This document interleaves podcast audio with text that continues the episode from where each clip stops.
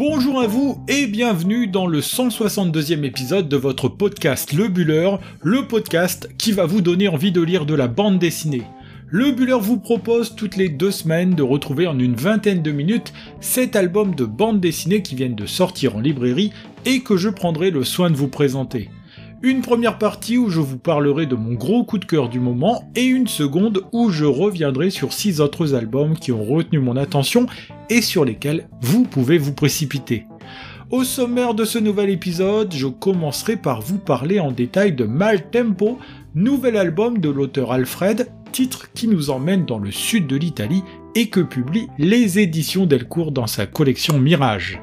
Dans l'ordre, la seconde partie sera consacrée aux six albums suivants, Belgique c'est chic, le deuxième opus des Mémoires du Dragon Dragon, série truculente que l'on doit au scénario de Nicolas Juncker, au dessin de Simon Spruit et c'est édité chez Le Lombard. Je parlerai ensuite du Nuit avec toi, nouvel album de la talentueuse Maran Rachian que publient les éditions Glénat dans la collection Millefeuille. J'aborderai aussi la sortie de l'album Les Petites Reines que l'on doit à Magali Lehuche qui adapte ici un roman jeunesse de Clémentine Beauvais et que publie les éditions Sarbacane. Ensuite, il sera temps de vous parler d'Hiver à l'Opéra, nouvel album du duo Philippe Pelaez au scénario et Alexis Chabert au dessin, un titre édité chez Grand Angle. Je vous présenterai aussi Dépareillé, deuxième titre sur trois de la série Jumelle que nous devons à Florence Dupré-Latour et aux éditions d'Argo. Enfin, pas d'intégrale ni de réédition pour refermer cet épisode, mais une promenade en Russie en compagnie de Nicolas Wild pour l'album À quoi pensent les Russes, titre passionnant que l'on doit à l'éditeur La Boîte à Bulles. Six albums qui, comme vous l'aurez compris, sont des titres de grande qualité que j'ai adoré découvrir. Voilà pour le sommaire de cet épisode copieux, un épisode que vous pouvez prolonger sur Instagram en découvrant en images ces différents titres, mais vous en découvrirez bien d'autres encore qui ne seront pas présentés ici. Sachez que si vous nous écoutez depuis Spotify, vous pouvez vous précipiter sur l'application pour vous abonner si ce n'est pas déjà fait, mais aussi pour voter pour votre album préféré parmi les 7 présentés aujourd'hui. Il me reste à vous souhaiter une très bonne écoute, de très belles découvertes et je l'espère aussi, de très bonnes futures lectures. Assis sur sa Vespa bleue, la guitare bien serrée fortement contre lui, Mimo semble rêvasser sur la couverture de l'album Maltempo, dernier d'une trilogie que l'auteur Alfred situe en Italie. Mais justement, à quoi peuvent bien rêver les jeunes de ce sud de l'Italie que le soleil et la pauvreté semblent écraser, un sud qui offre peu d'horizons à une jeunesse qui semble s'être résignée à vivre une existence miséreuse. Si l'on va suivre ici Mimo, c'est que le jeune homme rêve un peu plus grand que ses camarades et espère bien faire de son futur quelque chose de plus passionnant, et pour cela, il a la musique capable de l'entraîner sur d'autres chemins.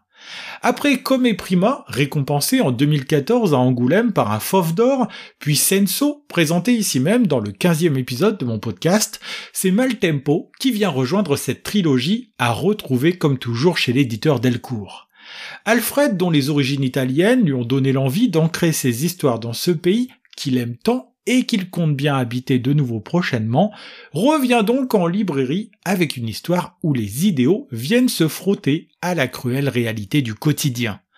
Vous aurez certainement compris que Mimo Maltempo, le jeune homme posé sur sa Vespa en couverture, est le héros de ce récit, un héros qui traverse cette histoire avec un rêve en tête, celui de devenir artiste et quitter son sud natal. Cette chance porte un nom, Vieni Cantare, célèbre émission de télécrochet qui fait le tour de l'Italie pour permettre à la population de passer les fameux castings qui lui permettront de rejoindre la finale à Rome. Armé de sa guitare, Maltempo va essayer de réunir ce qu'il appelle son groupe, une bande de trois autres jeunes avec qui il compte bien remporter le télécrochet qui lui permettrait de sortir de l'anonymat et de la misère. Ainsi le lecteur le suit, ce qui est l'occasion alors de découvrir les trois autres comparses qui forment ce fameux groupe qui n'a pas de nom, chose essentielle pour pouvoir s'inscrire. Dans l'arrière-boutique de son père, on retrouve Gennaro, lui qui est un garçon plutôt effacé, répétant à l'envie ce que peut dire son paternel qu'on imagine sévère, des propos mélangeant la paranoïa avec un petit Roland de racisme. Plus tard, c'est un bellâtre blond que l'on découvre, un certain Guido, qui passe son temps à se vanter de ses exploits avec les filles, mais dont les absences répétées cachent une autre réalité que le lecteur découvre à la moitié de l'album. Pour compléter ce quatuor, c'est dans les collines qu'il faut se rendre à la rencontre de Cesare, lui qui aime ce contact avec la nature et qui voit d'un mauvais œil la construction d'un hôtel et d'un supermarché sur son terrain de jeu d'enfance. Dans ce sud de l'Italie, ces constructions représentent aussi des créations d'emplois, mais deux explosions auront raison des grues qui assemblent les bâtiments, comme une injonction à faire en sorte que rien ne change ici. En attendant, Mimo à la guitare, Gennaro à la batterie, Guido à la basse et Cesare au chant reprennent les répétitions dans la grange de Mauro, cette même grange qui héberge un drôle de personnage venu ici pour se planquer. C'est que derrière les rêves de gloire, les jeux idiots des enfants et la pesanteur de cette région où rien ne change, plein nombre de la mafia et la présence d'une extrême droite raciste et fasciste qui retrouve de la vigueur. En 184 pages, Alfred fait encore preuve ici d'un grand talent pour déployer une histoire forte et intense où le lecteur se laisse bercer par la douceur cotonneuse de cette Italie lumineuse que contraste cette misère irritante qui ramène à la réalité. C'est ça, Maltempo, une histoire qui concentre la beauté et la dureté de ce monde, l'espérance du rêve et le dur retour à une réalité qui se rappelle au lecteur au détour d'une page. Heureusement, il y a le soleil, la musique ou encore les filles comme la belle Alba pour rendre la vie plus facile à supporter, mais ce décor reste encore bien trop étroit pour qui rêve de grandeur comme Mimo Maltempo. Le dessin d'Alfred offre un écrin de premier choix à cette histoire, son trait vibrant, vivant même, déployant ainsi des décors et une galerie de personnages auxquels on s'attache très rapidement. Ce dessin est d'ailleurs rehaussé par les lumineuses couleurs de Laurence Croix, elle qui a déjà collaboré par le passé sur d'autres albums de l'auteur grenoblois. C'est donc dans la collection Mirage des éditions Delcourt qu'est sorti Maltempo, un titre arrivé en librairie le 11 octobre dernier, et vous l'aurez certainement compris, cet album fut l'un de mes gros coups de cœur de ces derniers mois.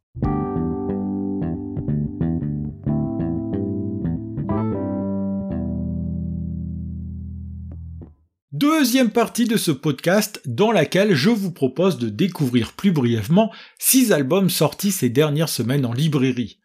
Après un premier tome savoureux sorti l'an passé aux éditions du Lombard, il est temps de rouvrir l'album des souvenirs du Dragon Dragon, un album qui nous transporte de France en Belgique du côté de Jemap. Pendant qu'en France, Louis XVI est emprisonné en attente de son jugement, l'armée française, emmenée par le général Dumouriez, est en train de libérer la Belgique de la présence autrichienne avec la volonté secrète d'en faire à terme une province française. Notre moustachu de dragon, de son côté, a comme toujours usé de ruse et de malice pour éviter le combat, lui dont le seul fait d'armes sera ici de détrousser la Belgique de ses trésors pendant qu'il troussera hommes et femmes qui croiseront son chemin c'est qu'il est comme ça notre héros, ou plutôt notre anti-héros, toujours dans les bons coups pour tenter non seulement de sauver sa peau, mais aussi mettre à son profit la situation dans laquelle il est embarqué. Pourtant, ce n'est pas faute de faire tenter d'arrêter le soldat Dragon Dragon, le citoyen Louis-Philippe Égalité s'y emploie avec ardeur, mais par une sorte de heureux hasard, notre Dragon Dragon arrive toujours à s'en sortir. Ici, il devra surtout son salut au chaos qui règne des deux côtés de la frontière et à l'arrivée du citoyen Danton en Belgique, venu faire toute la lumière sur un trafic qui rend inexploitables les fournitures qu'utilisent les soldats au quotidien. Loin de condamner Dragon, Danton le met même sur un nouveau coup, celui de profiter de cette période mouvementée qui secoue la Belgique pour piller un maximum d'œuvres et les rapatrier en France. Rubens, Van Eyck ou encore Michel-Ange sont autant de noms que ne connaît pas notre héros, mais grâce à un guide de la Belgique, il va pouvoir organiser un pillage en règle durant son séjour. Bon, si vous connaissez le tempérament du bonhomme, vous savez qu'il est plus sensible à un fessier rebondi qu'à une œuvre artistique, c'est ainsi que Dragon Dragon va aussi profiter de la période pour commettre des viols sans le début d'une once de remords. Même si la fortune française va finir par tourner, vous vous doutez déjà que celle du Dragon Dragon ne va pas se démentir, nous entraînant par là même vers un troisième tome que l'on attend dès lors avec grande impatience. C'est toujours un plaisir de découvrir cette série que l'on doit au scénario de Nicolas Juncker, qui arrive à faire vivre ce personnage fort détestable dans un contexte historique réel, ce qui ne manque pas de saveur. Le dessin dynamique de Simon Spruit permet de faire vivre ce personnage vil et lubrique de la plus belle des façons, donnant beaucoup de caractère à ces personnages dont pas un n'est à sauver. Les belles couleurs qui rehaussent bien le dessin sont signées Léa Chrétien, elles participent grandement au plaisir de cette lecture qui pourra s'avérer clivante pour certains lecteurs. Disponible en librairie depuis le 22 septembre dernier, j'aime toujours autant les aventures loufoques et quelque peu grivoises de ce personnage. Belgique, c'est chic, titre de ce deuxième tome, ne vous décevra pas si vous avez, comme moi, adoré le premier. Découvrons maintenant une histoire à faire glacer le sang, une histoire digne d'un bon fait entrer l'accusé, ou plutôt fait entrer le coupable, émission qu'adore regarder l'héroïne de cette histoire, une certaine Brune Fleury. Brune a tout pour elle, c'est une belle jeune femme dont la superbe chevelure rend hommage à son prénom, le genre de femme qui ne laisse pas insensible la jante masculine, comme on le découvre dès qu'elle met un pied dehors. Brune est en couple avec un certain Yacine, mais le jeune homme semble plus enclin à s'occuper de sa partie de Dark Souls que de sortir avec celle qu'il aime, et c'est bien dommage pour elle. L'album s'appelle Une nuit avec toi, et comme le suggère la couverture, où l'héroïne nous regarde couverte de sang, cette histoire va nous entraîner dans un long tunnel qui donne le vertige et qui dure toute une nuit. Je vais d'ailleurs un peu marcher sur des œufs pour vous parler de ce titre sans trop en raconter car l'intrigue, qui ne manque pas de rebondissement, commence de manière somme toute banale. Brune est donc invitée à une fête, l'occasion pour elle d'y retrouver ses copines et de s'amuser un peu, même si fatiguée, elle décide de rentrer plus tôt que prévu à son domicile. C'est alors qu'Alex, qui n'habite pas très loin de chez elle, lui propose de la ramener car lui aussi est fatigué et ne souhaite pas s'en rentrer trop tard. Les deux se connaissent un peu, elle accepte, les voilà embarqués dans la même voiture où le jeune homme meuble les silences par une conversation des plus banales. Maran Rachian, au scénario comme au dessin, nous propulse tantôt dans les yeux de son héroïne, tantôt en spectateur extérieur à la scène pour observer ce couple qui n'en est pas vraiment un. Mais au moment où Alex propose à Brune de passer boire un verre chez lui, au moment où celui-ci a fermé la porte à clé derrière lui, et au moment où il se montre entreprenant et pressant vis-à-vis de son invité, on sent que l'histoire va basculer. En grande amatrice de l'émission Faites entrer le coupable, Brune ne connaît que trop bien la nature humaine dans ce qu'elle a de plus sombre, et elle comme nous savons que tout cela va déraper. C'est donc ici que je vais vous laisser, nous sommes alors à la page 46 d'un album qui en compte 168 et qui nous fait passer cette nuit si particulière en compagnie de la jolie jeune femme. Sachant faire monter le suspense et la pression, dans un titre parfois étouffant, que renforcent les couleurs sombres de la nuit, Maran Rachian réussit avec brio ce premier album qu'elle signe en solitaire. On reconnaît son style si identifiable, ce dessin rendu dynamique par les traces laissées par les coups de crayon, un dessin dont les couleurs viennent renforcer la froideur des personnages de cette histoire. Ce sont les éditions Glénat dans la collection Millefeuille qui éditent ce très bel ouvrage, un album qui nous happe et nous transporte et que vous retrouvez en librairie depuis le 20 septembre dernier. Connaissez-vous celles que l'on surnomme les trois boudins, ou plus précisément que l'on a désignées comme étant les trois boudins et qui ont fait de ce surnom insultant une force? Elles, ce sont Mireille Laplanche, Astrid Blomwall et Akima Idris, trois jeunes filles qu'un certain Malo a mis sur le devant de la scène dans un concours stupide qui vise à élire les trois filles les plus moches de Bourg-en-Bresse. Mais voilà, la force de caractère de Mireille, juste déçue de s'être fait ravir la première place du concours, va permettre au trio de prendre le contre-pied de la réaction attendue et montrer que la beauté n'est pas juste une question d'apparence physique. C'est ainsi que les trois filles vont prendre contact et se rencontrer avec un objectif, montrer qui elles sont vraiment et permettre de comprendre que derrière une insulte se cachent aussi de vraies jeunes filles avec leurs rêves et leurs sensibilités. Voilà le postulat de départ du roman de Clémentine Beauvais, un roman amusant et intelligent que la talentueuse Magali Lehuche adapte ici en bande dessinée pour notre plus grand plaisir.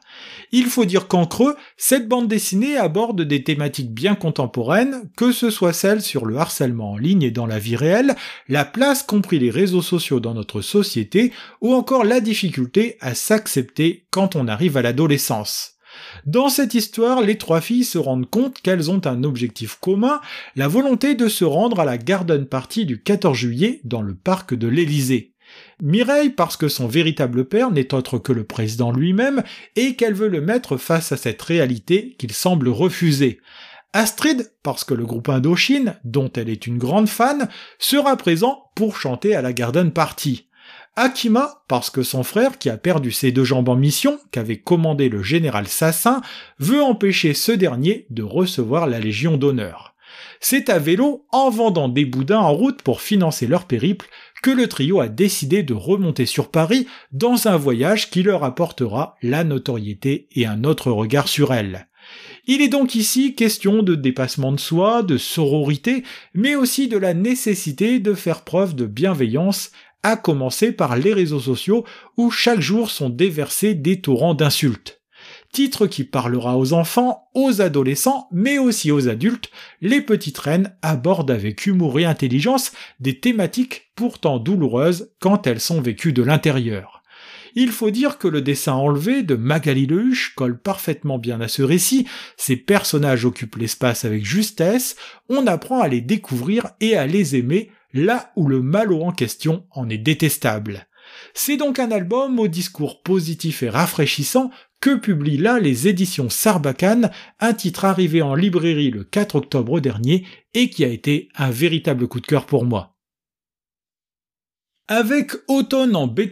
l'an passé nous découvrions l'inspecteur Amaury Broyant qui avait la lourde mission de faire toute la lumière sur l'assassinat d'un riche industriel, un certain Alexandre de. Au cours de cette enquête, qui n'allait pas manquer de rebondissements, on en découvrait un peu plus sur ce flic au redoutable flair, on découvrait entre autres une énorme fêlure, le décès de sa fille Florine. Avec Hiver à l'opéra, on change de saison, mais on garde le même personnage, Amaury Broyant, pour nous entraîner dans une nouvelle aventure qui va tourner autour de l'Opéra Garnier à Paris. Sa mystérieuse et belle couverture donne le ton, on reste dans ce Paris de la belle époque où l'esthétisme du peintre Alphonse Mucha est omniprésente, une esthétique que réinvestit à merveille le dessin d'un Alexis Chabert qui nous offre ici des pages d'une grande beauté. Mais revenons-en à l'intrigue, car elle se déploie ici en 80 pages, faisant preuve d'une grande densité pour nous raconter une multitude de choses. L'histoire démarre à l'opéra par une scène qui donne le ton, celle du cadavre du colonel Trévaux qui va se balancer au-dessus de la foule, venu voir la damnation de Faust, et qui va se retrouver souillé par le sang du martyr. Mais qui a bien pu réaliser une chose pareille, assez rapidement, les soupçons de Broyant vont se tourner vers une mystérieuse femme, danseuse prometteuse et devenue handicapée à la suite d'une chute de cheval, une certaine Lisiane du dont le frère tué en duel par Trévaux a eu de vraies bonnes raisons de se venger de l'ancien flic. C'est ainsi que le lecteur suit cette enquête qui ne manque pas de rebondissements, nous entraînant vers les pratiques occultes, les mouvements d'extrême droite et l'univers de la danse. Comme je le disais, le scénario que nous concocte Philippe Pelaez et Danse, il déroute parfois, mais arrive à retomber sur ses pieds avec maestria, telles ces danseuses dont les entrechats parsèment quelques pages de cet album. Déjà évoqué, le dessin de Chabert est un véritable régal pour les yeux, il sert magnifiquement ce récit en l'installant dans un hiver que la neige finit par accompagner. Faisant sien le style art nouveau pour l'intégrer à son dessin, il déploie sa galerie de personnages comme des petites touches de peinture auxquelles les couleurs directes rendent parfaitement justice. Se lisant indépendamment d'Automne en baie de Somme, on retrouve ici tout ce que l'on avait aimé dans le précédent album du duo, une histoire captivante et immersive portée par un dessin plein de grâce. Ce sont les éditions Grand Angle qui publient ce bel ouvrage que j'ai adoré découvrir, un titre que je vous recommande chaudement, à plus forte raison si vous aviez déjà été séduit par le précédent album. Deuxième album d'une trilogie dont je vous avais déjà présenté le premier tome dans le 144e épisode de mon podcast, voici arrivé en librairie Dépareillé, second volet sur trois de Jumelles, projet autobiographique que l'on doit à Florence Dupré-Latour.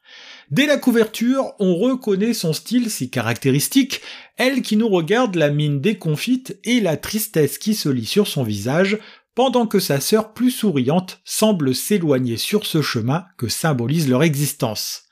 Inséparables, comme je vous l'avais raconté en début d'année, voilà qu'en grandissant, les deux sœurs vont s'éloigner petit à petit, mais ce n'est pas à l'initiative de Florence que l'on doit cet éloignement, mais plutôt au fait de sa sœur Bénédicte. Quand démarre ce second tome, toute la famille du Prélatour s'envole pour la Guadeloupe, île déroutante sur laquelle les deux filles vont devoir prendre leur marque, à commencer par l'école.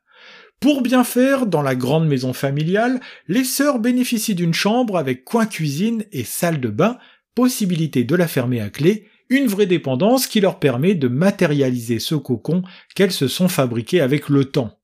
Florence et Bénédicte font aussi preuve d'une certaine solidarité quand il faut aller à l'école. À deux, on est toujours plus forte pour affronter ce nouvel environnement que l'on imagine hostile, dans lequel il faut se faire une nouvelle place. S'imaginant comme le garçon du duo, Florence veille sur sa sœur qui, de son côté, cherche à prendre son indépendance en se tournant de plus en plus vers les garçons envers qui elle semble plaire. S'appelant dépareillé, ce second tome s'attardera surtout à montrer ce qui différencie les deux sœurs, dont l'une va souffrir et vivre dans l'ombre de l'autre, qui fait ses propres expériences.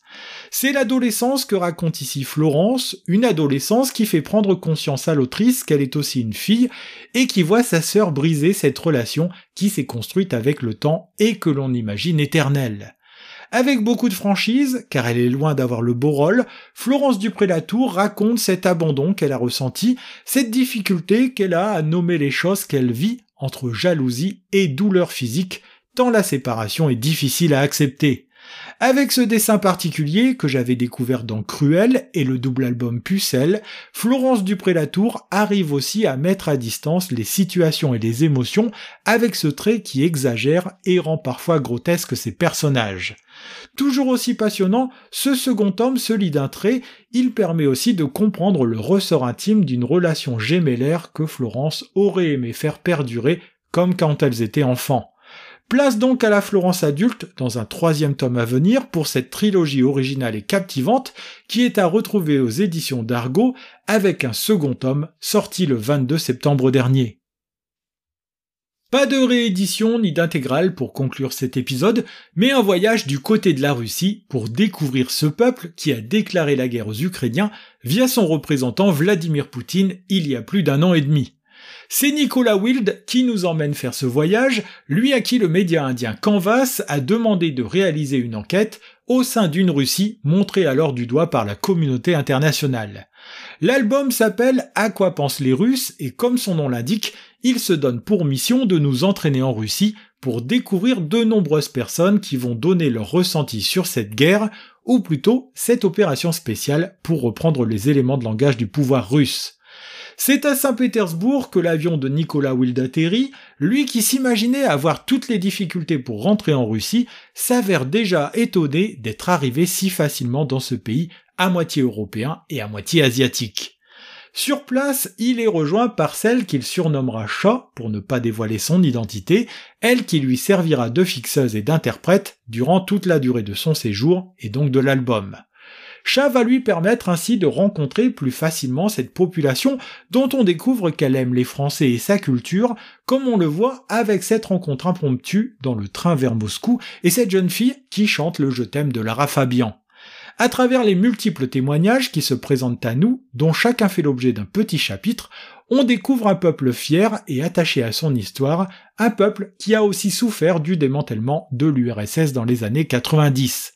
C'est d'ailleurs sur cela qu'a pris appui Poutine, ça et sa lutte supposée contre le nazisme, pour mener cette opération spéciale qui a démarré en février 2022 et qui est toujours en cours début octobre au moment où sort ce livre au format moyen à l'italienne. De l'hôtel Slavianka, en périphérie de Moscou, à la Bashkiri, plus à l'est du pays, le lecteur voyage en même temps que le duo à la rencontre de personnalités comme Yuri Shevchuk.